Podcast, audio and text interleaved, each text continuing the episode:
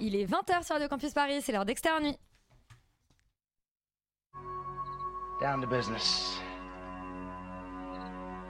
I got my wild cherry diet Pepsi, and uh, I got my blackjack gum here, and I got that feeling. Mm, yeah, that familiar feeling that something rank is going down out there. Oui, non, non, vous vous trompez pas, il s'agit bien d'une apostrophe. hein. Voilà, je m'adresse à vous, chers spectateurs. Don't ever feed him after midnight. She's alive! Alive! Ready to party. I'm sorry, Dave. I'm afraid I can't do that. I'm a man. Well, nobody's perfect. Qu'est-ce que c'est sont à l'aise dans leur personnage, l'équipe est bien soudée, les problèmes personnels ne comptent plus, le cinéma règne. Vers l'infini vous parle de films français qui ont des titres et des sujets de films français et de suite à des franchises que personne n'a vraiment réclamé. Salut, c'était le petit coup de gueule d'entrée. Première manche, le consentement versus le ravissement. Le premier adapte le récit témoignage de Vanessa Springora, abusée sexuellement par l'écrivain Gabriel Maznev, quand le second raconte l'histoire d'une jeune femme, majeure cette fois, et qui glisse dans une spirale mensongère le jour où elle recroise la conquête d'un soir. Outsider dans la partie entre les lignes revendique un titre littéraire pour une adaptation littéraire, encore une. La française Eva Husson traverse la Manche pour nous raconter l'éducation sensuelle et sexuelle d'une jeune femme de chambre qui se rêve écrivaine. Si vous voyez des points communs entre ce film et un pitch français généré par ChatGPT, clignez deux fois des yeux, c'est un test CAPTCHA. Deuxième manche, nous aurons droit à un match entre les muscles flétrissants des Expandables avec le chiffre 4 à la place du A parce que nous avons déjà vu trois films Expandables. À nouveau, clignez des yeux si vous êtes capable de dissocier ce nouveau opus des précédents. Et Lupin, le gentleman cambrioleur qui fait son barreau d'honneur après trois saisons. Est-ce vraiment l'ultime chapitre Rien n'est moins sûr, c'est Netflix. Et donc l'algorithme qui décide. Ce soir, on en attend beaucoup du biopic de Laurent centré sur sa double personnalité. Ça s'appelle sobrement L'autre Laurent. Cette fois-ci, mer- merci d'ouvrir bien les yeux pour compter les points communs entre ce détective privé désabusé et le doyen de nos chroniqueurs. Je sais, le programme semble avoir été généré automatiquement, mais à part Valentin, pour qui le doute est encore permis, j'atteste personnellement que l'équipe est encore majoritairement composée d'êtres humains. Externe nuit, c'est parti. Breaking news. Je t'ai choisi parce que ça rimait, Valentin. Bien sûr. C'était Ok. une attaque Non, totalement je vais- gratuite. Je suis totalement d'accord et pas estimer que c'est une balle perdue. Mais Euh, J'avais noté que c'était Yuri qui nous parlait du box-office, mais Yuri n'est pas là. je l'ai remplacé. Ouais. Tu le remplaces. Ouais, exactement. Le grand remplacement euh, des IA, enfin Oula, des êtres humains par les. IA. N'allons pas sur ce terrain. Euh, ouais, et ben, et ben c'est plutôt un bon box-office, je pense, parce que les deux films qui sont en tête, on en a plutôt dit du bien. Euh, Bernadette est premier, à presque 300 000 entrées, 267 000. C'était la bonne Euh, surprise de la semaine dernière, effectivement. Ouais, 436 euh, entrées par copie, ce qui est quand même euh, pas mal du tout. Arrive en deuxième position le règne animal avec 225 000 entrées, de la même manière, plus de 500 entrées par copie, donc là pour le coup plutôt, plutôt très bien. Bonne nouvelle pour le genre français. Exactement. Et puis après, bah, euh, The Creator et La Nonne 2 perdent pas mal de terrain, c'est leur deuxième semaine, donc dans des genres très très divers hein, pour le coup. Puis après, j'ai sélectionné de manière assez sporadique des plus ou moins bonnes nouvelles. Dogman, euh, qui avait quand même très mal démarré, euh, continue à très mal faire puisqu'il perd 46% sur la semaine, moins de 100 000 entrées, 75 000 cette semaine. Voilà, donc euh, Luc Besson, si tu nous écoutes, tu nous écoutes probablement pas, mais tant pis pour toi. Et bah, à noter aussi fait, de fait quand même sur le long terme un peu qu'Anatomie d'une chute quand même ralentit fortement. Ils sont à 40 000 entrées cette semaine et donc ils sont un peu moins de 1 million 2 donc la barre le des début de la chute. voilà exactement. Peut-être qu'on peut le... non non bref. Éviter cette blague. Non, non, non, pas là, euh, non plus. Euh, donc de fait, bah voilà, ils, iront probablement pas quand même jusqu'au 1,5 million, qui était un peu la Ah. barre qui avait été annoncée à un moment. On est à 1,2 million. Voilà. C'est dommage parce que c'est quand même un très bon film. Euh, je, je me permets de le dire parce que j'ai l'impression qu'on se réjouit des mauvaises perfor- performances des films Oui, dans non, ce, là, ce effectivement. box-office. Effectivement, non, non, là c'est. On est vraiment sur une semaine très très bon esprit. Laurent, est-ce que le 14h de Paris est positif Les films qui sont sortis aujourd'hui Euh, eh bien, j'en suis pas complètement sûr, même s'il commence sur les chapeaux de roue, c'est le cas de le dire, par Pas de patrouille, la super patrouille, le film. dont on ne parle malheureusement pas. On Je l'avais mis au programme, il n'a pas trouvé preneur. Mais euh, en tout cas, j'aime beaucoup ce sous-titre, euh, qui fait 1074 entrées pour 18 copies, donc une moyenne quand même très solide de 60, où on a emmené les enfants, quoi, on est mercredi. C'est quand même la, la plus grosse franchise du Canada, parce que c'est canadien, et c'est pour, ça représente un quart des exportations, cul- non, un tiers des exportations culturelles canadienne dans le monde. Et c'était probablement le meilleur Apparemment. film qui sortait aujourd'hui. Pro- pro- probablement. Euh, il est suivi de très loin par Le Consentement, euh, dont on vous parle aujourd'hui, qui fait 654 entrées pour 17 copies, donc une moyenne euh, relativement décevante de 38. Et enfin, en troisième place, un, un film dont on ne vous parle pas malheureusement, avec Yolande Moreau, la fiancée du poète, qui fait 599 entrées pour 16 copies, donc une moyenne un poil inférieure de 37. Euh, J'ai aussi envie de vous parler d'un film qui s'appelle La colline aux cailloux, qui est un endroit où les gens n'ont pas vraiment voulu aller, parce qu'ils n'ont probablement pas trop aimé les cailloux. Euh, ça fait que deux entrées pour deux copies, donc une moyenne de deux. Euh, non, c'est- ça n'a pas de sens. C'est ce qu'il y a décrit. Alors c'est ce qu'il y a décrit sur mon truc. hein. Deux Ouais, entrées ouais, pour ouais. deux copies, moyenne de deux. C'est dommage, C'est c'était une erreur, c'est une moyenne de 1. Euh, Les maths, c'est pas ton, euh, ton- truc. Bah c'est c'est en tout cas pas S'il le fallait truc. prouver qu'on n'était pas des robots, C'est en c'est tout cas- fait. hein. Voilà. C'est en tout cas pas le truc du tableau que j'ai. Euh, Qui, lui, a été généré Et figurez-vous que ça a l'air d'être un petit film d'animation euh, tout choupinet avec des, euh, avec des petits animaux qui ont l'air de vivre dans un environnement euh, très, euh, très pastel et très sépia. C'est un peu la contre-programmation à pas de patrouille. Euh, si vous êtes, euh, si vous aimez pas trop vos enfants et que vous aimez bien l'animation, peut-être allez voir ce film plutôt que pas de patrouille. Ou alors allez le voir parce que ça a l'air mignon. Et bah écoutez, allez peut-être voir les deux, puisqu'on aime beaucoup l'animation. On commence avec le numéro 2 donc de ce 14h de Paris, euh, Le Consentement, l'adaptation du, du récit témoignage de Vanessa Springora. On écoute la bande-annonce. La lecture d'un livre peut changer le cours d'une vie. C'est pour ça qu'il est capital de rencontrer ses maîtres le plus tôt possible, quand l'esprit se forme. Qui as-tu déjà rencontré ou admiré, toi, Vanessa? Manon, Romane, on commence bien la semaine avec donc le consentement. Euh, Est-ce que déjà l'une de vous deux avait lu le livre? Ouais. Toi, Manon, tu avais lu le livre et tu t'es donc aventurée euh, sur cette adaptation cinématographique. Oui, enfin, j'ai pas eu le choix, on me l'a proposé en projection presse. Euh, mais j'y reviendrai euh, dessus d'ailleurs parce que j'ai un, un petit truc à dire en fin de chronique. Un petit coup de gueule Euh, ouais. enfin, ça va être qu'un immense coup de gueule cette chronique. donc c'est donc, comme tu l'as dit, un film qui se veut l'adaptation du consentement, mais en fait c'est pas du tout une adaptation, c'est une transposition archi-littérale, scène par scène, du livre. Moi, je comprends pas vraiment comment, pourquoi ce film existe en l'état, parce qu'il est franchement assez insoutenable, voire peut-être un peu potentiellement dangereux. Euh, le livre, c'était un livre qui était donc euh, que j'ai lu, qui est très court, qui vaut pas pour sa qualité littéraire, ce- voilà, sa qualité d'œuvre artistique. C'était vraiment euh, voilà pour sa valeur de témoignage hyper important. Il a contribué à changer euh, la loi euh, et la société, du coup un peu forcément. Euh, donc en fait, de base, je des- moins de 14 ans. Ouais. De base, je comprenais pas euh, la nécessité d'adapter ce livre, mais maintenant que j'ai vu le résultat, je- j'en viens même à douter de la sincérité même de la réalisatrice à faire ce film, au-delà du potentiel sujet un peu buzz de, de, de- de cette adaptation. Parce qu'en fait, moi, je pense qu'il y a vraiment des choses qui sont faites pour rester euh, un livre et pas être transcrites à l'écran, et ça, c'en est une. Euh, notamment déjà, enfin, parce qu'en plus elle le fait aussi très très mal. Elle, euh, les- le film il surjoue euh, totalement les clichés de la collégienne, genre effarouchée, ingénue, etc. On se croirait presque parfois dans un film un peu érotique. Cette pauvre Kim Michelin, elle a rien à jouer à part donc voilà la, collégienne toute timide comme ça. Et puis ensuite, euh, la lycéenne un peu rebelle euh, qui va pas en cours et qui met du rouge à lèvres parce qu'elle s'est enfin libérée de l'emprise de Maznev. Entre les deux, enfin, on comprend pas ce qui se passe. Dans le livre, je trouve que c'est pas grave, c'est 200 pages, c'est encore une fois, c'est un témoignage qui est brut et tout. Dans un film d'une heure 40, euh, en fait, c'est hyper compliqué de passer comme ça euh, du noir au blanc. Enfin, en fait, ça retranscrit en rien la, complexité des rapports d'emprise. Donc voilà, ça est très raté.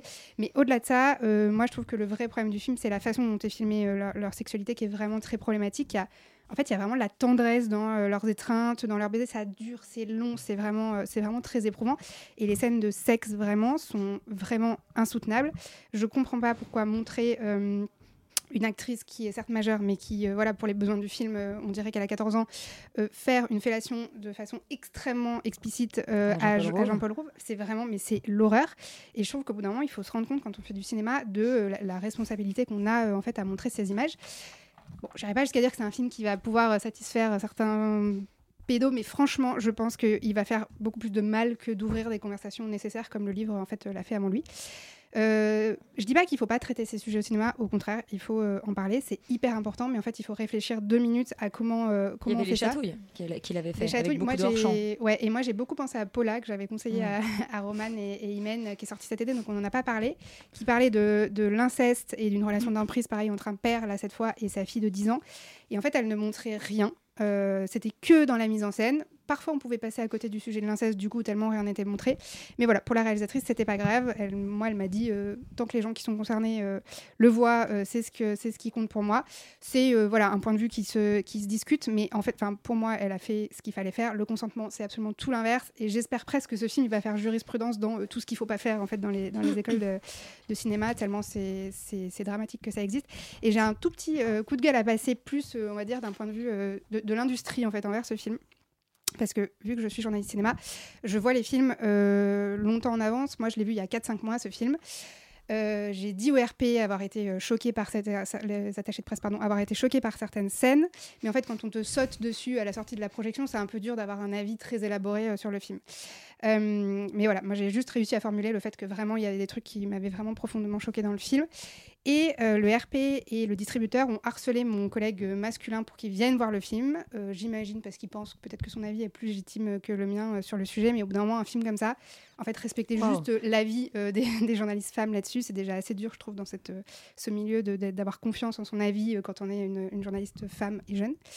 Euh, voilà. euh, et puis donc voilà, moi ça fait genre 5 mois que je ressasse ce truc en me disant mon avis n'est pas légitime, je passe à côté d'un grand film genre hyper important et du coup je suis hyper soulagée de pouvoir enfin en parler à des gens qui ont tout à fait le même avis que moi. J'ai même des copines qui ont quitté la salle tellement c'était euh, horrible pour elles. Et on est autour du, du- du plateau d'Externe Nuit euh, où on va pas donner, euh, d'ailleurs, euh, on n'aura pas d'avis masculin autour de la table.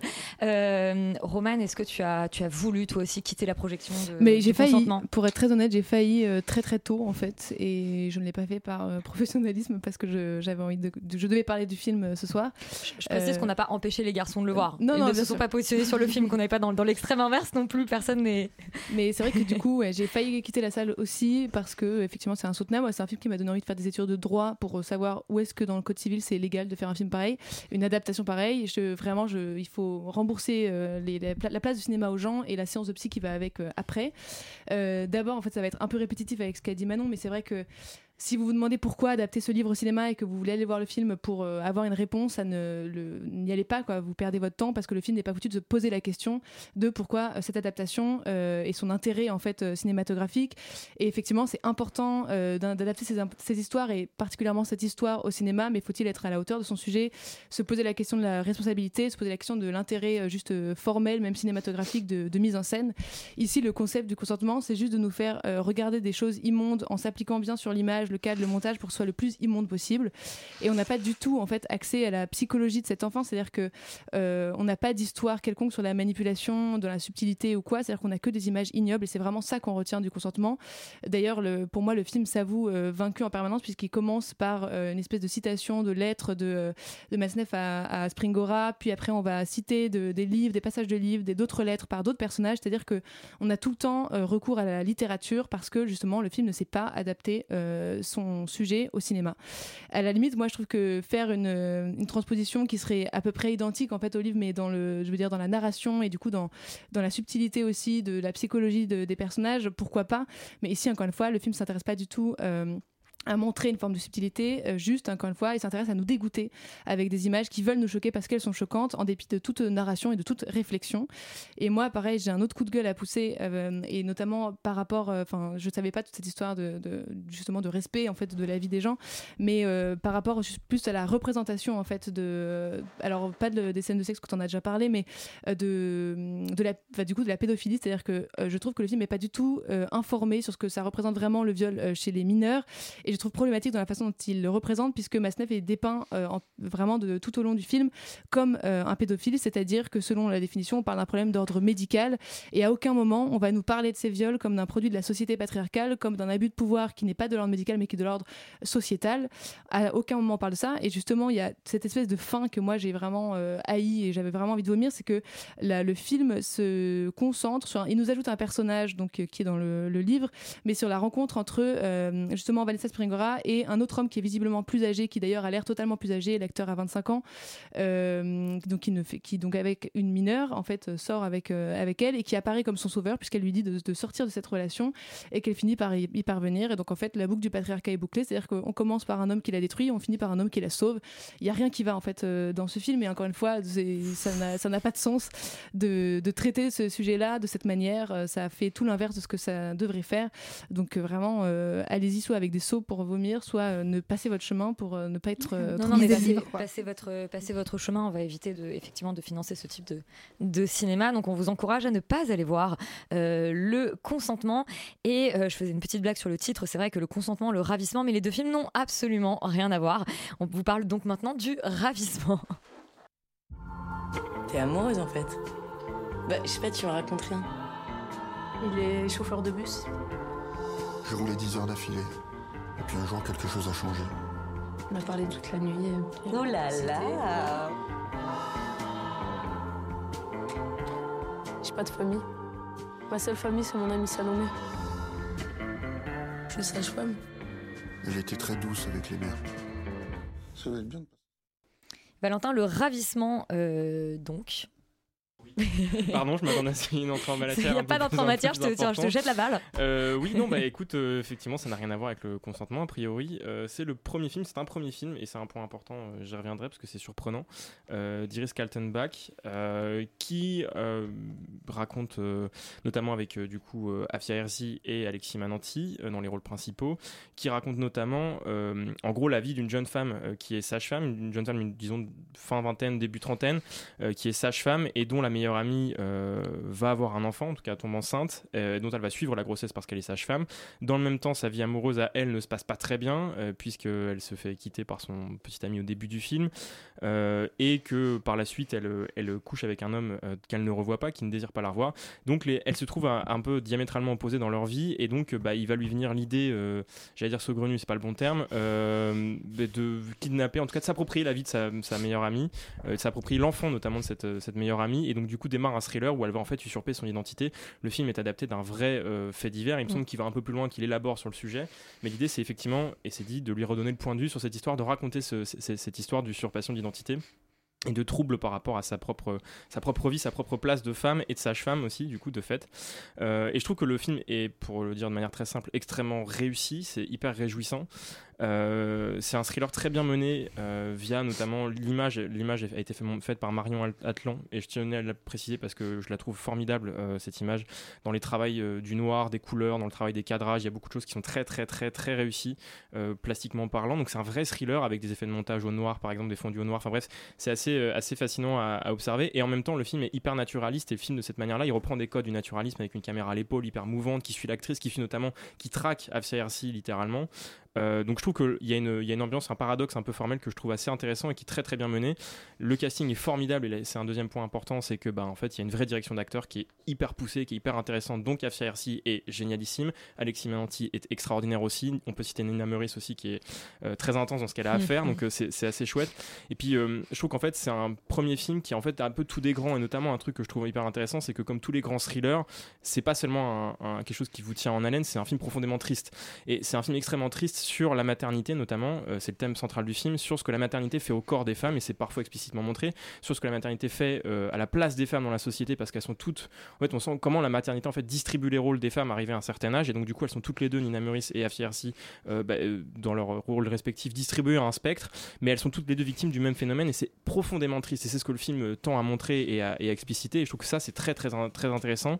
Et puis il y a un autre fait intéressant, et je trouve que le film s'interroge beaucoup sur ce qu'il est, sur comment est-ce qu'il raconte les choses. Encore une fois, je l'ai dit, c'est adapté d'un fait divers, mais il va pas montrer le procès, par exemple. C'est-à-dire qu'il n'y a pas l'idée de juger la personne, il y a l'idée de lui redonner sa place et en même temps d'accepter que ce personnage central, il va rester un peu mystérieux dans ses actions, euh, parce que de manière un peu surprenante, le film prend le choix d'une voix off et prend le choix de la voix off du personnage masculin principal qui va raconter de l'extérieur et essayer lui à sa place de redonner de la voix à cette femme, comme si elle n'était pas capable en fait elle-même de- d'expliciter des choses. Et je pense que c'est pas un parti pris qui est, misogyne, de fait plutôt l'inverse. C'est plutôt de encore une fois qu'on raconte l'histoire à sa place et qu'elle n'a pas été peut-être capable euh, de justifier ses choix, qu'elle a été prise dans des choses qui l'ont dépassée.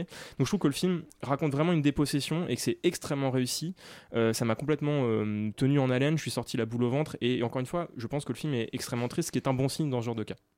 Et je précise au passage qu'on a une interview qu'on a, réalisée à Cannes de, la réalisatrice Iris Kaltenbach et de Nina Meurice. Imen, est-ce que toi aussi tu été euh, ravi de Mais ce ravissement. tout à fait ravie. C'est toujours un peu difficile de passer après Valentin quand on a un avis aussi similaire, mais j'ai quand même tenté. Euh, moi, je suis d'accord. En fait, ce que j'ai noté, c'est vraiment la justesse, mais globale. Donc, comme tu l'as dit, c'est à la fois l'image de Marine Atlan, à la fois la gestion de la musique, à la fois la direction des acteurs. Et ce que j'ai surtout aimé, c'est vraiment le regard en fait de cette réalisatrice. C'est un premier film. J'ai rien vu d'elle du tout, même pas des courts métrages. Donc, c'est aussi la découverte euh, d'un nouveau regard et d'une nouvelle voie de cinéma euh, qui fait qu'on a aussi l'impression en fait d'assister à quelque chose de grand aussi pour euh, la suite, ni plus ni moins. Et ce que j'ai aimé, c'est ce regard que j'ai trouvé aussi tout le temps à la bonne place. Et euh, donc, comme j'ai dit sur les personnages, mais aussi sur Paris, euh, parce que c'est un film qui est vraiment ancré dans Paris sans non plus mettre des mots spécialement là-dessus. Euh, et c'est des quartiers qu'on regarde pas forcément. C'est le 19e arrondissement, c'est Bagnolet, c'est les Lilas. Mais j'ai trouvé en fait ce regard un peu parisien, mais qui répond pas à un pastiche justement de, du film parisiano-centré qui sort de la féminisme, mais vraiment d'une envie de cette femme profondément d'ancrer ses personnages dans cette réalité-là et de venir filmer ce Paris-là et de le sublimer ni plus ni moins. Ce que j'ai aussi trouvé brillant en fait, c'est cette imbrication justement entre Paris, donc la grande ville, tout en montrant pas justement tout ce qu'on connaît en fait Le de drame haussmannien. Ouais, exactement. Euh, de la grande ville que peut être Paris, euh, imbriqué complètement à la solitude. Et donc, en fait, c'est ce que, ce que tu as dit aussi, Valentin. Et moi, c'est ce que je retiens de ce film. En fait, le mot euh, qui tape, c'est vraiment solitude. C'est la solitude de tous ces gens qui sont même de Nina Meurice en fait qui est complètement seule face à son bébé alors qu'elle a un mari alors qu'elle a une mère qui est présente. Euh, c'est Avia Herzi en fait qui se retrouve quittée du jour au lendemain qui se retrouve seule dans un appartement qui est beaucoup trop grand qui se retrouve seule face à des bébés qui n'ont pas euh, la parole. Enfin c'est en fait c'est la solitude à tous les étages que j'ai trouvé extrêmement sublime. Et c'est comment est-ce que cette solitude en fait peut mener euh, à des points d'impasse et justement à arriver à quelque chose qui nous dépasse complètement. Et ce mensonge je l'ai trouvé extrêmement maîtrisé je l'ai trouvé vraiment pas fabriqué. Je trouve qu'on rentre dedans qu'on voit en fait cette personne qui à la base n'était peut-être pas névrosée mais rentrée complètement. Et du coup ça fait quelque chose qui vraiment fout les poils et fait mal au bide et qui est euh, extrêmement extrêmement maîtrisé. Euh, moi pour la voix off en revanche je pense que j'émettrais un peu plus de réticence quand même. Euh, je trouve que c'est intéressant dans l'idée. J'ai cru entendre que aussi le ravissement c'était un peu un clin d'œil au ravissement de Lolvestein de Duras. Le début du bouquin de Duras aussi commence là-dessus sur quelqu'un d'autre qui dit je vais raconter une histoire et à la fois c'est pas mon histoire. Potentiellement je vais un peu raconter n'importe quoi. Et du coup il y a cette envie en fait je pense dès le début de dire que c'est une vérité qui est sa vérité donc à lui à ce personnage de Mino c'est qui est pas la vérité du personnage. Ce qui fait que je trouve ça intéressant dans, cette idée là et aussi juste en termes de procédé scénaristique puisque ça permet de faire des ellipses d'aller à droite à gauche et de pas s'attarder sur des choses qu'on n'a pas forcément envie de voir. Euh, néanmoins le problème que moi j'ai eu c'est que du coup il y a des moments où je la sentais plus et où du coup je, je voyais en fait dans l'idée pourquoi est-ce qu'elle pouvait agir comme ça. Abderzi est immense moi je trouve que c'est une actrice où juste sa tête est du cinéma donc il y a quand même que- quelque chose qui marche. Euh, mais où il y a des moments où vraiment je, je comprenais plus tout et ce qui fait qu'en fait étonnamment alors que sur le coup euh, j'étais vraiment à fond dedans et bah deux jours après j'en ai plus grand chose en fait de ce personnage et du coup c'est un peu un constat que je fais là que je trouve dommage et qui je pense est aussi lié en fait au fait que j'ai pas un personnage qui s'est raconté mais j'ai un personnage qui a été raconté par un autre regard et du coup j'ai plus en fait Alexis Mananti en moi euh, et le drame que lui a vécu de par ce mensonge que Azerzi et ce que je trouve un peu dommage au vu du film. Néanmoins ça reste un très grand premier film. Enfin vraiment je, je le conseille vivement Romane, toi aussi, tu n'as que des bonnes choses à dire de ce ravissement Et oui, euh, je pense qu'on va rester sur cette euh, belle lancée après le consentement. Je préfère euh, dire des choses positives. Euh, moi, j'ai vu ce film en plus il y a un moment parce que je l'ai vu juste avant Cannes et en fait, j'ai un souvenir quand même euh, très clair, très net de ses nuances, ses images et ses actrices. Euh, moi, ce que je crois que j'ai préféré en fait dans le ravissement, c'est la façon dont euh, ça commence de manière assez classique. Je me suis dit, ah, bon, on commence par un truc un peu classique, la voix off, etc. Et en fait, avec aussi l'idée de film de mensonge qui va se dérouler. Et en fait, euh, le film ne l'est pas du tout. Je trouve que ça commence un peu sur des rails. On, s'éloigne de plus en plus de la destination qu'on pensait atteindre. Alors qu'en cours de route, c'est ça que le, le film est assez joyeux parce que du coup, ça reste surprenant, surprenant et inattendu tout le long. Je trouve qu'il arrive à traiter de plein de choses en fait autour de cette espèce de mensonge. Moi, mensonge m'a pas tant intéressé que ça en fait parce que justement on traite de un accouchement difficile une histoire d'amitié qui est pleine de failles mais à la fois très fusionnelle les questionnements de maternité d'une sage-femme. Euh, on traite même effectivement de, la dépression postpartum du personnage de Nina Meurice. En fait c'est toutes ces petites choses qui sont assez intéressantes dans le film de mensonge qu'on n'a pas l'habitude de voir traiter parce que c'est de l'ordre du quotidien et encore une fois d'un truc assez, complexe assez humain. Et pour moi c'est la grande force du scénario. C'est vraiment euh, ses nuances et son scénario qui est bien ficelé et en même temps qui est très complexe en émotion. Euh, et c'est ce que tu disais, Imen, c'est que Lydia, elle fait un truc atroce et pour autant, on peut pas s'empêcher d'avoir de l'empathie pour elle, de la comprendre presque, parce qu'on on comprend euh, d'où ça vient, etc. Mais je crois que ce qui m'a le plus marqué dans le film et ce qui m'a le plus touché personnellement, c'est la relation en fait entre les deux personnages, entre elles deux. Ce que je trouve, c'est quasiment plus un film euh, sur deux amis que autre chose et que sur la maternité, comme je le lis un peu partout, même si bien sûr que ça traite de ça. Euh, et c'est un peu ce que me disait d'ailleurs la réalisatrice Iris Keltenbach à Cannes pendant l'interview, c'est-à-dire que on a, on a l'habitude de, voir traiter ce que ça fait de devenir mère au cinéma et on traite beaucoup de cette question de la maternité, mais on s'intéresse rarement à ce que ça fait aux autres, c'est-à-dire à ce que ça fait à nos amis, à notre, entourage, etc. Et je trouve que c'est particulièrement, particulièrement intéressant et subtil de voir justement les conséquences de cette naissance dans une amitié euh, très fusionnelle. Qu'est-ce que ça provoque comme émotion? Qu'est-ce que ça provoque comme réaction? Jusqu'où ça peut aller? Euh, Et le film, par ailleurs, ne juge jamais en fait ces personnages, ce qui est très agréable. Il est hyper bienveillant et à la fois il est très dur parce que, encore une fois, on a ce que vous disiez tous, on a la boule au ventre, on a quand même euh, énormément de pendant ces 1h37 à observer jusqu'où ça va euh, aller et euh, justement comment cette espèce d'amitié va se euh, un peu euh, justement dérailler pour euh, revenir à l'image que j'avais au début euh, sur les rails. Manon, que reste-t-il à dire du ravissement? Pas grand-chose, euh, mais je vais rajouter une petite couche parce que moi aussi j'ai beaucoup aimé. Euh, je vais peut-être rebondir sur le- la, la voix off. Euh, moi, c'est souvent un procédé que j'aime pas trop, mais là, je trouve qu'au contraire, ça. Ça ajoute de la complexité parce qu'en fait on tente donc de comprendre cette femme en fait en même temps que le narrateur. Et en fait ni lui ni nous euh, on, on va y arriver. Du coup je trouve que ça crée un truc un peu de connivence que, j'ai bien aimé. Comme tu le disais Romane on la comprend pas mais c'est pas pour ça qu'on la juge. À aucun moment je trouve même que la réalisatrice elle tente une, analyse psychologique euh, de, cette femme. C'est juste voilà son esprit troublé. Et du coup c'est notre esprit à nous qui devient troublé. Euh, c'est un film qui repose sur son personnage féminin qui est un personnage qui est, elle est fatiguée elle est seule elle est dévorée par son travail elle dort pas mais il y a pas du tout de, de- de misérabilisme. Et j'ai beaucoup aimé la façon dont il se joue un peu de tous les, les- les genres euh, auxquels on aurait pu penser qu'il allait euh, vers lesquels il- ouais. ouais, il allait tendre. Parce que je trouve que c'est pas non plus forcément un thriller psychologique. Il y a, il y a une vraie tension mais c'est assez latent. Euh, c'est assez diffus. La mise en scène elle est assez douce. Enfin je sais pas comment dire et lente. Ça contraste vachement avec le sujet. S'il fallait le rapprocher d'un autre film français peut-être que moi je le rapprocherais de à, à plein temps Pareil, on Ouais. suivait comme ça l'errance euh, et la potentielle chute euh, plus ou moins inévitable d'une femme. Euh, avec ce suspense et cette nervosité comme ça très très urbaine. Et comme tu le disais Imen la, la ville elle joue un vrai rôle dans ce film. Elle est hyper bien intégrée et c'était vraiment cool à voir. Après le plus stressant pour moi dans ce film c'est la scène d'accouchement. J'ai jamais vu une scène d'accouchement aussi stressante peut-être à part dans euh, Pieces of a Woman là, qui était sorti sur Netflix. Bon là heureusement ça ne se solde pas euh, par, euh, Par un décès. un décès du nourrisson. Voilà, et puis derrière le mot thriller, moi, il y a plein de sujets qui m'ont énormément touché. Justement, le, le sujet de la maternité et comment ça peut venir envahir certaines amitiés féminines. Le- la violence de rupture, que ce soit euh, une rupture euh, après une relation très longue ou même juste le rejet après euh, une nuit, comme elle, c'est le cas pour Milos et c'est on pense un peu ça qui l'a fait sombrer. Et effectivement, les acteurs sont tous géniaux. Moi, j'ai vu Alexis Magnetti dans le dernier film de Lajli où il joue un maire d'extrême droite. Et là, il est aussi bien en amant un peu doux et voire un peu mou comme ça. Euh, Nina Meurice, super. Younes Boussif, aussi cool de le voir dans un autre registre que, que drôle. Euh, et Afza Herzi, qui est vraiment euh, parfaite pour ce rôle. Elle est sombre, elle est sobre, elle est hyper euh, mystérieuse. Et moi, j'ai vu un peu peut-être une une sorte de filiation entre ce personnage-là et celui qu'elle avait dans Tu mérites un amour, ce personnage de cœur Mm. brisé. Et moi, ce film est au panthéon de mes plus beaux films d'amour, donc j'étais très contente de voir une espèce de petite continuité entre ces deux films. Bon, eh bien, vous retenez bien, ne pas aller voir le consentement, aller voir le ravissement. Euh, les titres sont proches, mais les projets radicalement différents en termes de réussite. On s'aventure maintenant euh, aux États-Unis avec les gros bras vieillissants d'Expandables.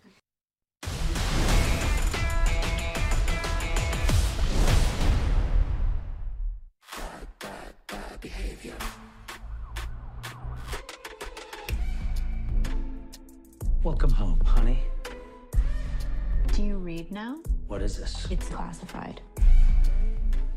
Et de ce quatrième opus euh, d'Expandables, les gros bras d'Extérieur Nuit. euh, aurait- Waouh, je n'étais pas préparée, j'ai perdu euh, Louis. Euh, et ce, les gros bras euh, flétrissants, euh, Laurent. Finalement, Ouais. c'est toi. C'est moi. C'est moi qui ai probablement les bras les plus flétrissants, assez logiquement. d'ailleurs, euh, assez logiquement d'ailleurs, Expandables 4. euh, Tu veux dire Expandables avec un 4 à la place ouais, du parce A, qu'on est s'il te jeune, plaît. on est jeune et cool, donc on fait ça. Euh, J'ai pas vu le 3, euh, quelle importance. Euh, ça raconte l'histoire de Sylvester Stallone, il est toujours aussi Sylvester Stallonesque et il a des potes à lui qui sont On pareils, genre des mecs musclés, des, des- Avec des beaucoup de botox dans le, dans le visage quand Ouais, même. voilà, non, mais il y a- il y, a un côté très, euh, tu vois, c'est c'est hyper classique maintenant. euh, c'est euh, une unité d'élite euh, qu'on envoie aux quatre coins du monde pour faire euh, le, le sale boulot que les vrais services secrets peuvent pas faire parce qu'eux ils sont plus forts et plus méchants et plus. C'est les wokistes. Voilà, c'est vraiment les plus, les, les plus hardcore de tous les, de tous les mecs euh, services spéciaux de ce genre-là. Sauf que ils ont la particularité d'être un peu vieux et un peu, tu vois, un peu à l'ancienne mode, avec un côté euh, très très euh, très très kitsch et très très viriliste, euh, bas du front, euh, où ils sont, ils roulent en vous ça, où ils roulent en gros Harley, où ils ont, tu vois, ils se baladent avec des grosses bagouses, ça boit du whisky, euh, ça se balade avec du cuir, euh, avec des petites, avec des meufs en tatouage et, et voilà. Euh, mais avec euh, Megan Fox euh, qu'on a qu'on a sorti exceptionnellement, je pense, de la clinique de chirurgie esthétique dans laquelle elle doit vivre. Euh, mais du coup, euh, voilà, bon, ça raconte, ils sont là, euh, ils se retrouvent devoir euh, taper contre des méchants qui ont volé des dispositifs nucléaires divers. Euh, Divers. Et en fait, il faut il faut gagner contre ça. On est en fait, ce qui est assez marrant. Essaye de faire des phrases quand tu sens. non, mais tu vois, genre, c'est pas la peine. De toute façon, le film, le film s'en prend, s'en donne pas vraiment la peine, donc je vois pas pourquoi moi, si. Euh, c'est un énorme actionneur très bourrin des années 80-90, euh, complètement assumé, avec le côté ultra débile euh, et, et- et super, et super simpliste finalement de ce qu'il y avait à l'époque et qui- qui- qu'ils arrivent, arrivent à garder aujourd'hui. Euh, et du coup, je trouve que ce côté, euh, bah, comme je l'ai dit, un peu, un peu kitschouille, un peu viriliste, débile, un peu voilà, a une espèce de charme euh, un peu suranné de, euh, de ces trucs à l'ancienne qui clairement cherchaient pas très très loin et où en fait euh, là non plus on n'est pas allé chercher très loin. Les méchants ils sont très méchants, on sait pas pourquoi. Les twists sont complètement claqués, ça n'a pas de sens et d'ailleurs on les voit venir pour les plupart à Bah 200 ouais, ouais. km. Il y a de la violence très gratuite, il y a des types qui se tapent dessus. C'est vraiment genre ça dure 1h45, on est là pour s'en foutre plein la gueule et globalement c'est ça qu'on vient faire.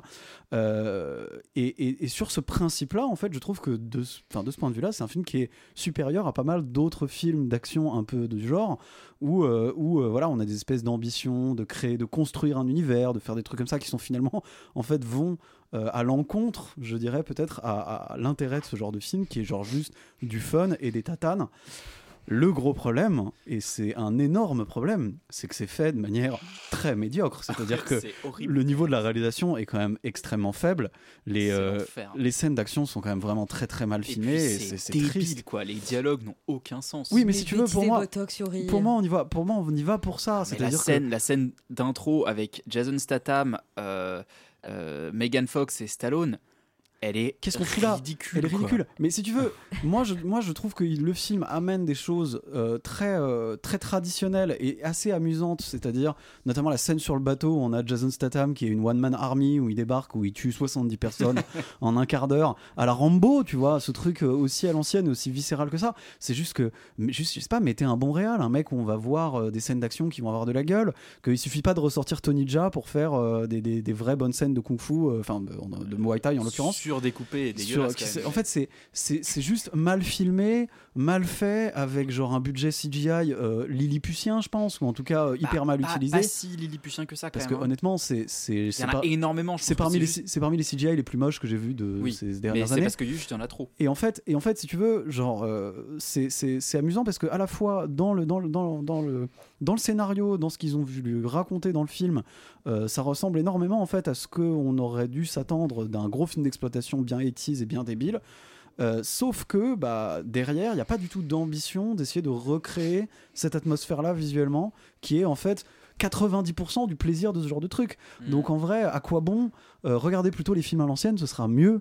Ça, euh, c'est vraiment genre du fan service pour euh, type qui aime trop Jean-Claude Van Damme, quoi. Et, et- et Dieu dont merci, il y en a de moins en moins. Alors, fun fact, je n'ai jamais vu un seul film avec Jean-Claude Van Damme de ma vie. Voilà. Ouais, mais t'aimes le personnage. Oui, ça, ça comme ah, j'aime bien Ariel Dombal, quoi. Mais le dans un autre registre. Le... Moi, j'ai vu des films avec Ariel Dombal. oui, moi aussi, malheureusement. Et je ne les oublierai jamais. Euh, le... Non, en fait, moi, j'ai de la tendresse, on va dire, pour le premier Expendables, Oui. qui avait une forme de Je sincérité. sauve le 2 pour une scène. Enfin. Ouais. Et t'as pas vu le 3, J'ai même pas vu le le sauves 3. aussi. euh, qui avait une forme de tendresse et une forme de sincérité et par conséquent une forme de second degré sur son sujet et sur son projet. Et effectivement, à partir du moment où ils ont décidé d'en faire une franchise, je trouve que ce que tu dis, Laurent, est absolument euh, juste même par rapport à ça, par rapport en fait tu ne peux pas faire une franchise de ça. C'est-à-dire que c'est un truc, c'est une bonne vanne. Viens, on prend tous les retraités de l'EHPAD euh, des Il y a films déjà eu d'action. Red qui faisait la même chose. Ouais, avec plus ou moins, mais, mais le premier, c'est en Expandables. En fait, on en prend 8, Ouais. 8 retraités de l'EHPAD de films d'action, on les met dans un film, ils, ils- ils tapent des mecs, c'est marrant, et en plus, il y a un petit commentaire sur les mecs qui vieillissent, etc. Et le film marche, Et Et, donc, puis on en coup, fait deux, euh, et puis on en fait trois, et puis on en fait quatre. Et du coup, effectivement, on est en... Et le film tente une espèce de connivence de. Eh, tu sais, tu te souviens de la complicité de ces deux personnages? Oui. Zéro, enfin non, je me Non. souviens pas. Ils tapent des mecs, mais je. Pourquoi ils ont Parce qu'en fait, la construction de l'univers est vide de ouf, on en a rien oui, à et branler. mais quoi. du coup, en fait, Pas le film démarre, euh, démarre, je trouve, de manière assez réjouissante par une attaque aux racistants, et ça, ça marche plutôt bien. Euh, on vole des codes nucléaires Enfin, un c'est pas le. pays, Enfin, c'est la pays- Libye pour le coup, c'est un vrai pays. Ah ouais pour une fois. Bon, pour le Ça se coup, euh, ah oui, d'accord. Moi, j'ai même pas compris. Moi, j'étais en mode genre, il y a des mecs qui parlent vaguement avec un accent et qui ont des moustaches et qui sont tapés et genre, euh, ils sont peut-être musulmans. Enfin, il y a un côté un peu comme ça. Mais Est-ce que la lumière est jaune? oui, un peu en plus. Et il y a un peu des, il y a un peu des, des chants arabes Bien dans le fond parce que c'est assez marrant. Bien sûr. Mais bon, euh, et Tony Jaa qui parle, enfin qui est un anglais visiblement dans l'histoire. Enfin, ça n'a aucun sens. Euh, British citizen, absolument. Et, euh, et alors, va comprendre. Tony Jaa, c'est pas le méchant dans le film. Bah, au trompé. début, euh, il tape Non, non. des, gens- des mecs quand même. Non, non, Tony Jaa, c'est le, c'est le mec avec son bateau. Ah Tu putain. t'es trompé. C'est pas grave. hyper- c'est hyper T'es raciste. pas, t'es pas vraiment suffisamment au taquet Ouais. sur les films d'action, hein, Ouais, ça me déçoit un peu. Yuri. Mais, euh, mais du coup, le, le film, non, enfin, le film n'a aucun intérêt. Passez votre chemin, c'est de la merde. Au revoir. Il y a- il y a- honnêtement, non, en vrai, il y a pire comme genre de franchise d'action. mais pas Franchement, moi, j'ai quand même, moi, j'ai Mais vraiment souffert. mais c'est Et on se mais- donne mais rendez-vous pour Expand Five Non, Balls. ça- Non, en ça fait, le film se plante tellement que je pense que c'est mort. Non, ça pour le coup, existera on va peut-être pas, on va peut-être pas. en direct plus, tout vois. en Ouais. film plateforme. Euh, le film suivant, c'est L'autre Laurent. Mais ouais, mais Laurent. François está muerto. Moi, la dernière fois que je lui ai parlé, c'était comme s'il savait qu'il y avait quelque chose qui allait se passer. Tu veux une contre-enquête? C'est toi que je veux engager, moi. Et merci, monsieur le détective. On dit agent de recherche privée. Déjà, quand on appelle un détective privé un agent de, recherche privé, euh, ça pue la chiantise. Effectivement, ce n'est pas Laurent, c'est Lawrence. Euh, c'est bien Image, j'ai l'impression de- de- d'être sur des pitchs, mais extrêmement objectifs depuis le début de la soirée. Que L'autre Lawrence, euh, c'est l'histoire d'un détective privé, donc comme tu l'as dit, euh, Gabriel Lawrence, euh, qui est spécialiste des affaires extra-conjugales et donc en fait son taf c'est juste d'aller trouver des femmes qui trompent leur mari et de les prendre en photo. Voilà, c'est son pas travail. partie des Expendables, pas non, encore. pas encore, mais presque. Mais il est vieillissant. Ah ça oui, oui, il est tout à fait vieillissant et tout à fait bedonnant. C'est un peu le pitch justement du film parce qu'en fait on nous fait vite comprendre qu'il avait un feu frère jumeau euh, qui euh, lui était un peu tout le contraire. Donc euh, l'homme riche, bien dans sa peau, avec une belle femme, avec une famille, etc. Alors que lui est complètement seul. Et une c- fille. Et une fille. Et sa vie du coup à ce Gabriel se voit euh, complètement chamboulée le jour où euh, sa fameuse nièce, donc qui s'appelle Jade, euh, toque à sa porte en Belgique pour lui dire qu'elle a des doutes sur la mort de son père et que donc elle aimerait l'employer pour qu'il puisse enquêter là-dessus. On nous rajoute à ça le fait que la mère des deux vient de mourir. Bref, c'est un peu un espèce de scénario catastrophe, enfin vraiment, où on a mille couches. Et en fait, moi, ce qui m'a beaucoup gêné dans ce film, bon, je vais le dire directement, j'ai trouvé ça pas si pire mais vraiment pas bien Euh, c'est juste que euh, pas aussi horrible en fait qu'il en a l'air parce que quand on regarde semaine, hein. Ouais, Un bon cru. euh, parce que quand on regarde la bande-annonce, franchement, on a envie de se brûler les yeux et on sait, on a un peu la sensation de déjà savoir où est-ce qu'on va aller et ce que ça annonce. En tout cas, moi, c'est ce que j'ai ressenti. Or, j'ai trouvé ça peut-être un chouille euh, plus original quand moi je l'ai vu euh, que ce que euh, j'attendais en fait face au pitch et surtout à l'esthétique en fait. J'avoue que cette esthétique, moi je l'ai acceptée au début et puis à la fin en fait on en a marre parce qu'il y a quelque chose où on sent que les réalisateurs ne se prennent pas pour de la merde et je pense que c'est ça qui m'a un peu gêné, c'est que il y a l'envie en tout cas de faire une esthétique complètement affirmée, complètement barrée qui n'a pas trop de sens. aucune créativité, Mais il n'y a aucune créativité en fait, c'est vraiment c'est pas mettre des néons verts et violets Et faire des lens et flares, faire voilà exactement c'est- qui font que tu as une patte et que tu as quelque chose à dire de plus et donc ce qui fait que le film dure quand même deux heures environ. Donc ça fait qu'au premier plan pourquoi pas au troisième plan pourquoi pas au bout de deux heures en fait on a marre. Et du coup je trouve que tout tombe à plat. Euh, moi le plus gros problème que j'ai c'est vraiment bah, le scénario puisque cette personne en fait ne sait tout simplement pas écrire. C'est que c'est quelqu'un qui vient du théâtre. Du coup j'étais curieuse à la base de autant voir en termes de décor est-ce que ça allait être original ça ne l'est pas. En termes de direction des acteurs, est-ce que ça allait être poussé, intéressant? Ça ne l'est pas non plus. Et du coup, en termes de dramaturgie aussi, au final, je trouve qu'il n'y a rien, euh, puisqu'en fait, c'est vraiment du basique euh, qui on- qu'on a un peu mélangé à plein de choses. C'est qu'on va retrouver un peu l'espèce de, duo de flics inépuisable, un peu loufoque, un peu petit quinquin qu'on va remettre pour essayer de faire un peu des séquences drôles, mais qui tombent complètement à plat, ne sont pas intéressantes. Euh, on va euh, à la fois mettre un peu du Midabel et Cain là-dedans avec des jumeaux, de, les gens qui, voilà, je vais pas spoiler, mais bon, euh, euh, donc un peu pseudo intello, mais en fait, je trouve que ce film est profondément creux, qu'il y a vraiment pas grand chose et que c'est un film qui se regarde beaucoup. Et en fait, moi, j'ai même pas vu des acteurs qui s'amusaient à le faire. J'ai vu des gens qui se prenaient vraiment au sérieux à le faire et du coup, ça fait que ça reste assez douloureux. Euh, moi, la seule chose, le seul, la seule petite point d'intérêt que j'ai eu, c'est cette jeune actrice qui s'appelle Louise Leroy. Euh, je crois que c'est son premier rôle. En tout cas, moi, je l'avais jamais vu avant et je trouvais ça intéressant en fait de l'avoir joué parce que je trouve qu'on voit vraiment quelqu'un euh, qui est aussi en lutte avec tout un film puisqu'il y a des moments où elle est excellente, des moments où elle ne l'est pas du tout. Et, et du coup, c'est intéressant en fait, je trouve aussi de, voir juste éclore une actrice, même si le regard en fait que les réalisateurs portent sur son personnage euh, m'a vraiment euh, dérangé. Enfin, j'ai vraiment détesté euh, puisque euh, il y a toute une espèce de plot où on essaie de nous faire comprendre que le père la manipule en l'habillant de manière extrêmement sexualisée et du coup qu'elle se sexualise beaucoup, etc.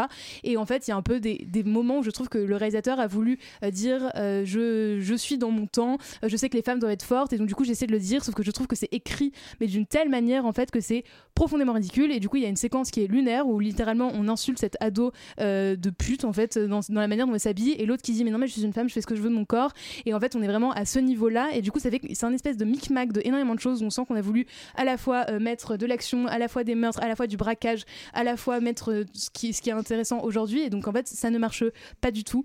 Euh, et c'est un film qui m'a vraiment vraiment ennuyé et que surtout encore une fois de par son pardon j'ai pas le mot mais du coup de par le fait qu'il est vraiment très très peu humble en fait. C'est surtout ça. Et du coup ça fait que le film sa prétention tout à fait. Et du coup ça fait qu'en fait il y a quelque chose d'agaçant. Alors que s'il avait été un peu plus potentiellement je me serais dit bah c'est une belle démarche artistique là je trouve qu'en fait il y a vraiment pas grand chose quoi Et pourtant, l'humilité, c'est ce qui caractérise le vrai Laurent, celui qui est autour de cette table. Dans l'humilité, toujours. euh, Euh, au moins, t'as pas de concurrence. hein, ce. Lorenz euh, ne t'arrive pas à la cheville. Euh, écoute, là en l'occurrence, euh, non, mais je le regrette parce qu'il avait un joli prénom, enfin il avait un joli nom, mais euh, je suis complètement d'accord avec toi, Imen, euh, 100%. C'est-à-dire que c'est vraiment exactement ça. Euh, moi, j'étais un peu plus séduit par le pitch et par le concept, c'est-à-dire. Qu'est-ce euh, qui se passe Vous êtes d'accord euh, Déjà, oui, euh, c'est ça arrive rarement, certes, mais rare.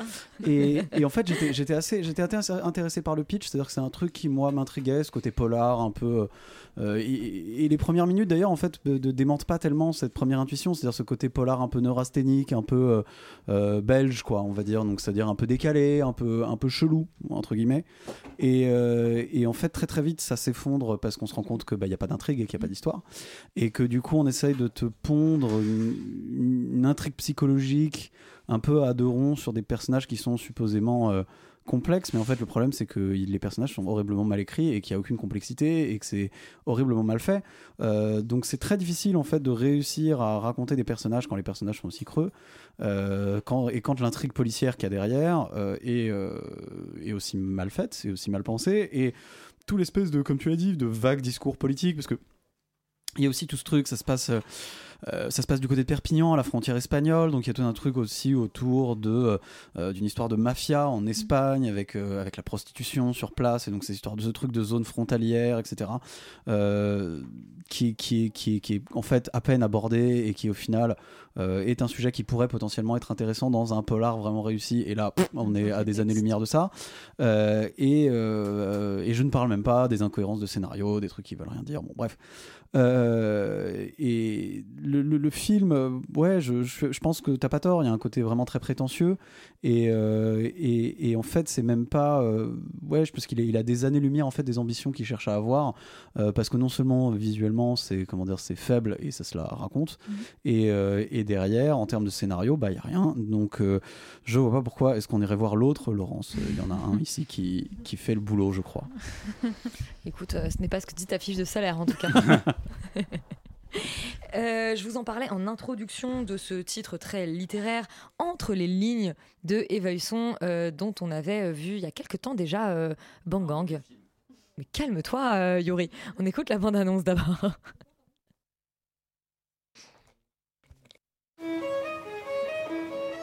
You have a gorgeous day for a change.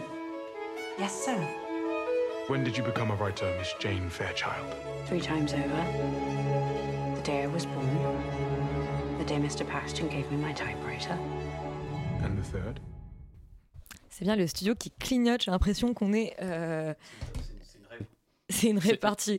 Euh, non, mais il y a- y, un- il y a un bon côté, je me disais ce soir, c'est que finalement, à part le ravissement, on n'aime rien, mais au moins vous êtes d'accord. Euh, et ça, c'est beau de créer cette unité dans l'équipe. Euh, Yuri, donc, entre les lignes euh, d'Eva Husson, qui avait Oui. déjà fait un mauvais film, comme Même tu dis. deux mauvais films. euh, les filles du le soleil. Les filles.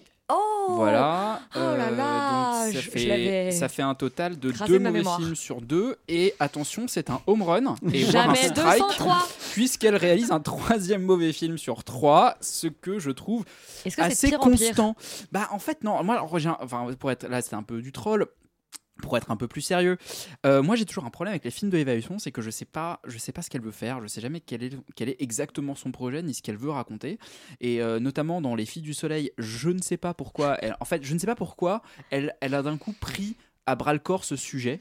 Euh, de, euh, de Emmanuel Berco avec une euh, avec- bref dans, dans- en Syrie là Euh, C'était quand même l'information que ouais. j'attendais. Euh, mais pourquoi en fait pourquoi elle a pris à bras le corps ce sujet-là? C'est pas clair et, et- et du coup son film est extrêmement impersonnel. Et en fait c'est exactement le même problème avec Entre les lignes. C'est-à-dire qu'on a dû lui offrir ce projet qui est un film prestigieux anglais en costume adapté d'un roman, d'un roman, ouais. de Graham Swift euh, avec un gros casting. Il y a Olivia Colman, euh, il y, a- il y a Colin Firth, il y a Josh O'Connor, il y a quand même beaucoup de gens. Et cette jeune actrice Odessa, Odessa euh, Young, qui est pour le coup très bien dans le film et qui est une vraie révélation. Euh, bah, bref, et moi je ne sais pas ce que euh, Eva Husson va chercher là-dedans et c'est c'est un peu le même problème ça fait, elle ça fait que le film est très impersonnel l'histoire globalement c'est quoi? C'est l'histoire d'une jeune servante qui euh, a plus ou moins une, une relation euh, sexuello-amoureuse avec un, avec un jeune homme riche euh, et, on, et elle va devenir plus tard euh, romancière on va plus ou moins découvrir pourquoi La relation, elle se passe pendant la Première Guerre mondiale. hein. Faut- entre voilà. les deux guerres. Ouais, voilà, entre, entre les deux guerres ou à la fin de la Première Guerre mondiale. Bref, mais en tout cas, oui. C'est un film à costume, c'est très, euh, on va dire, euh, la, quali- la qualité anglaise, quelque part, vraiment. T'as le- failli le faire avec un accent espagnol. avec un accent allemand, Ah, allemand, Pardon, qualité, English espagnol. qualité. Euh, non, mais dans le sens où c'est vraiment le film BBC, tu vois, le truc vraiment avec, avec des, des Anglais qui sont très, très guindés, Dans des costumes dans des poussiéreux. costumes poussiéreux, machin, etc. Il y a des problèmes de, tu comprends, on est très riche, alors on peut pas faire ce qu'on veut, il faut, faut, faut que machin épouse machine, ouin ouin, on n'est pas libre, on est très riche, on est anglais. Voilà, ça c'est un peu le, le- le concept du film, mais en fait, en, en fin de compte, elle raconte absolument rien d'intéressant là-dedans. C'est-à-dire qu'il y a quand même un problème de- d'écriture aussi, je pense, du film, qui, à mon avis, à la base était linéaire, et du coup, il ne se passe pas grand-chose. Ah ouais? Non, apparemment, le bouquin est justement sur plusieurs temporalités. ah oui, d'accord, mais sur, ce- non, alors, sur plusieurs temporalités, oui, mais là, elle mélange les temporalités dans son montage. C'est-à-dire que on est dans le passé, puis on va faire un flash forward, puis on va refaire un flashback, puis on va en fait venir un peu à la Picorer. à la, picorer à la Malik, et c'est complètement artificiel. Et c'est là où je, trouve que T'as le réussi film à caser euh, Terence Malick dans une chronique sur Eva Husson. mais parce que je trouve qu'encore une fois, mais parce que je trouve qu'encore une fois, ça relève de son problème de point de vue sur les histoires qu'elle raconte, qui fait qu'elle, en fait, la facture du film est très impersonnelle et que ce choix, du coup, de raconter l'histoire de manière un peu Oppenheimeresque, on va dire même, il est extrêmement Nolan maintenant. bah, en fait. Je trouve qu'il est impersonnel et du coup il n'est pas pertinent. Je ne vois pas en quoi il vient m'informer sur la psychologie du personnage. Je ne vois pas en quoi il vient me raconter un truc intéressant sur cette époque. Je ne vois même pas quel est son point de vue sur cette société, si ce n'est que moi j'ai eu un peu le même jeu qu'avec Jessica Hausner, euh, tu sais, où je comptais si c'était un panneau à gauche, un panneau à droite, un, un zoom avant, un zoom arrière. deux. Voilà, là j'ai compté est-ce qu'elle va allumer sa clope avant d'avoir couché avec le mec ou après? C'était un peu euh, le seul truc. Et en, En fait, général, effectivement, après? c'est bah là c'est les deux. C'est-à-dire Ah, que parfois c'est avant, parfois c'est après, parfois c'est pendant. Donc il y a vraiment des trucs où ça- à la fois c'est un petit jeu qu'on fait. C'est un peu le seul truc qui- que j'ai l'impression qu'il a l'air de l'intéresser, c'est de filmer ces deux acteurs nus.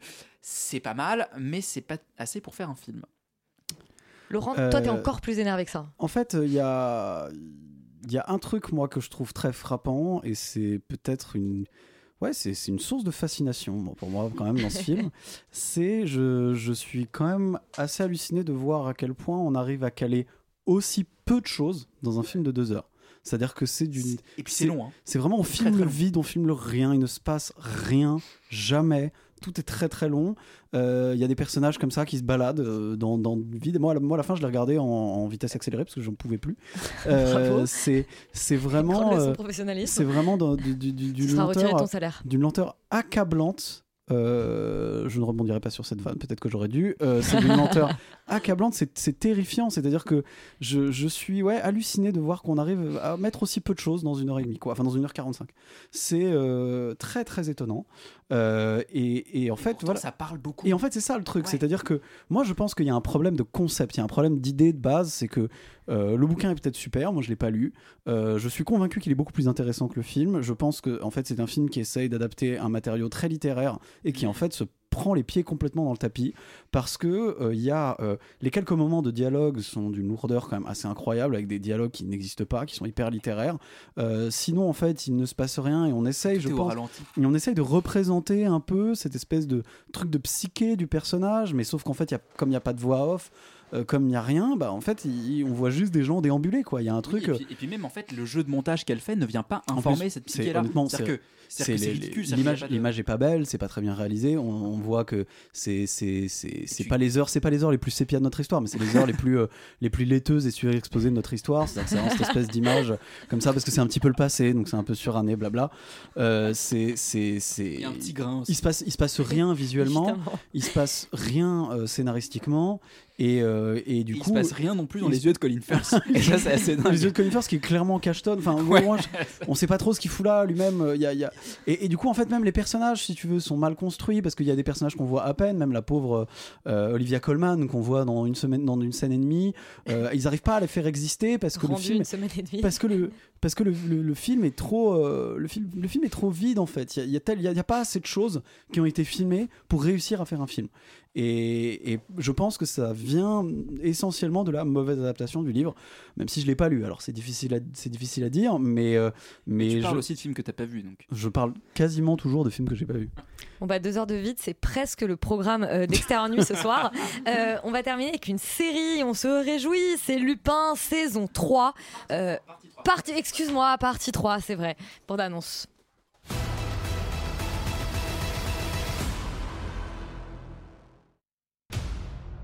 Se faire cambrioler est une expérience désagréable. Et ce, afin de vous éviter les aléas d'une surprise, j'ai pris la décision de vous prévenir à l'avance que je m'apprête à dérober votre perle noire. Vous en connaissez beaucoup, vous, des braqueurs qui vous invitent à leur casse Et ben non, j'en connais pas beaucoup, mais il y a Omar Sy. Euh, Rita, merci d'être d'être venue pour uniquement pour euh, pour cette chronique. Je crois que tu as bien fait de ne pas aller au cinéma cette semaine.